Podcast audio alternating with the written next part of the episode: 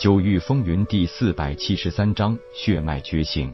夜空道，既然事情已经了然，还请伯父告知本族血脉觉醒之法，这样侄儿就可以尽快突破归真境。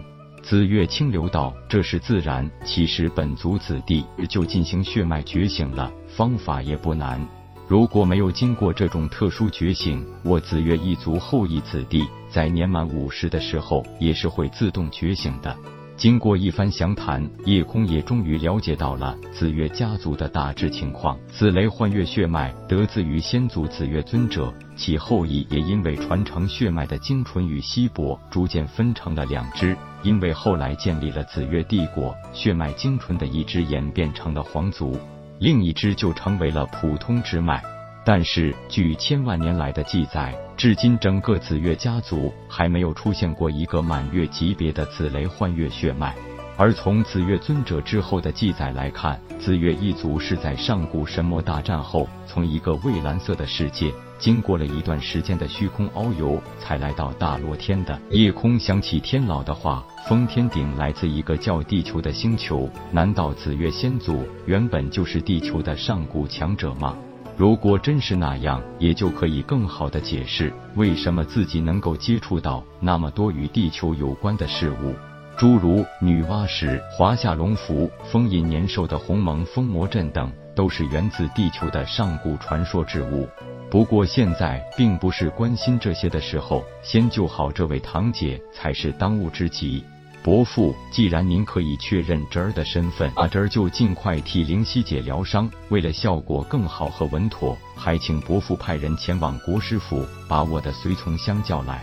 紫月清流点头道：“好，我这就去办。”为了更加稳妥，在密室内又单独布置了法阵，并且让下用混沌灵气进一步护住紫月灵犀的全身经脉和脏腑。当然，他这个环节其实是可有可无的。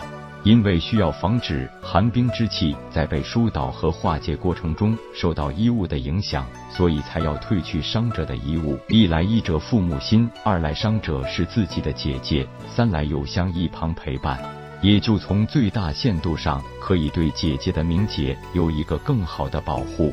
虽然一个归真境强者的攻击力量是化虚境武者很难化解的，但在封天顶的帮助下，加上夜空超高的医道水平，还是可以做到把这些寒冰之气慢慢疏导排出体外的。不过这个过程非常缓慢，如果稍不留意，紫月灵犀被冰封的躯体和神魂都会在一瞬间粉碎成渣渣。在极度的低温下，就算是钢铁都会变得非常脆弱。只要遇到一点撞击，都可能被震碎成粉末。一天后，紫月灵犀恢复了知觉，但是身体还处于僵硬冰封的状态。两天后，他的神识已经可以自由运转，也终于发现了自己是一种什么状态下面对夜空。女儿家的羞涩早已经让他无地自容，可是身体还不太受控制，只能紧闭双眼，努力的不去想自己尴尬的一面。三天后，紫月灵犀痊愈了。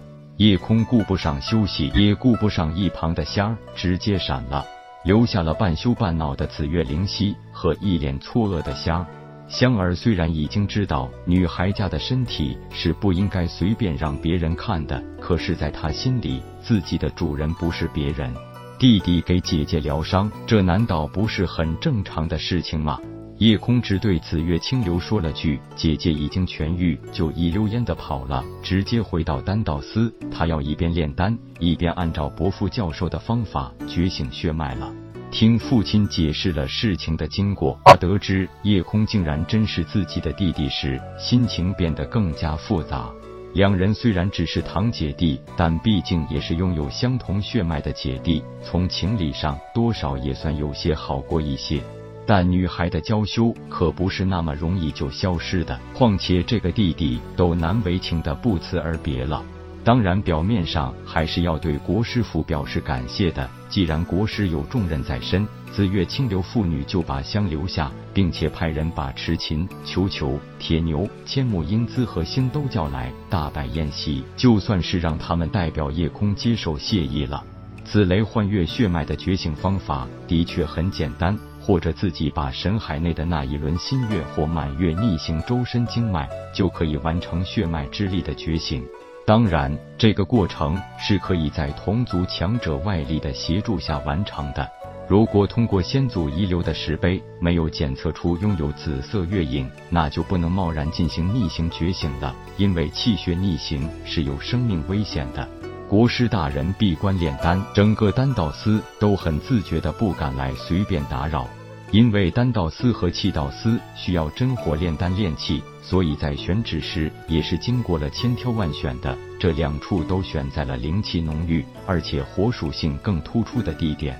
别人只能专心炼丹炼气，但是夜空这可以一边炼丹，一边借助这里修炼，这个觉醒血脉的进程也变得更加轻松顺利。不过有一点，他也发现了，由于自身修为的增强，那轮满月紫影逆行起来也就越费力耗时。本来七岁孩童觉醒只需要一天的时间，可是他足足用了七天，才让紫色满月在经脉中逆行了一遍。好在这个过程没有发生任何意外，他终于如愿以偿。因为在血脉觉醒的一瞬间，他发现自己再一次没有了突破、被限制或束缚的感觉。不过让他意外的是，混元诀依旧没有所谓的后续口诀法诀。看来这以后的路还是要自己摸索前进。这样说来，当年混沌尊者只是总结出了化虚境后期以下的法诀，空不是一个贪得无厌的人，他已经很知足了。既然现在可以突破，那后边的路自己一边摸索一边走就是了。而且这样探索前进也更具有挑战性，更多未知数等待发现。这本身就是一件令人心情激动的事情。七天的闭关，夜空带出来几十枚上品归元丹，毫无疑问，这些丹药的品质竟然又有了不小的提升。丹道司四位长老几乎要老泪纵横了，这还让不让人活了？几千年的丹道造诣，在这个少年面前，只就是不堪一提。虽然也替帝国有这样的俊才高兴，但内心的没落感还是让人很难看啊。本章结束，各位朋友，动动你发财的小手，为倾城点赞、订阅、分享，您的鼓励是我坚持下去的动力。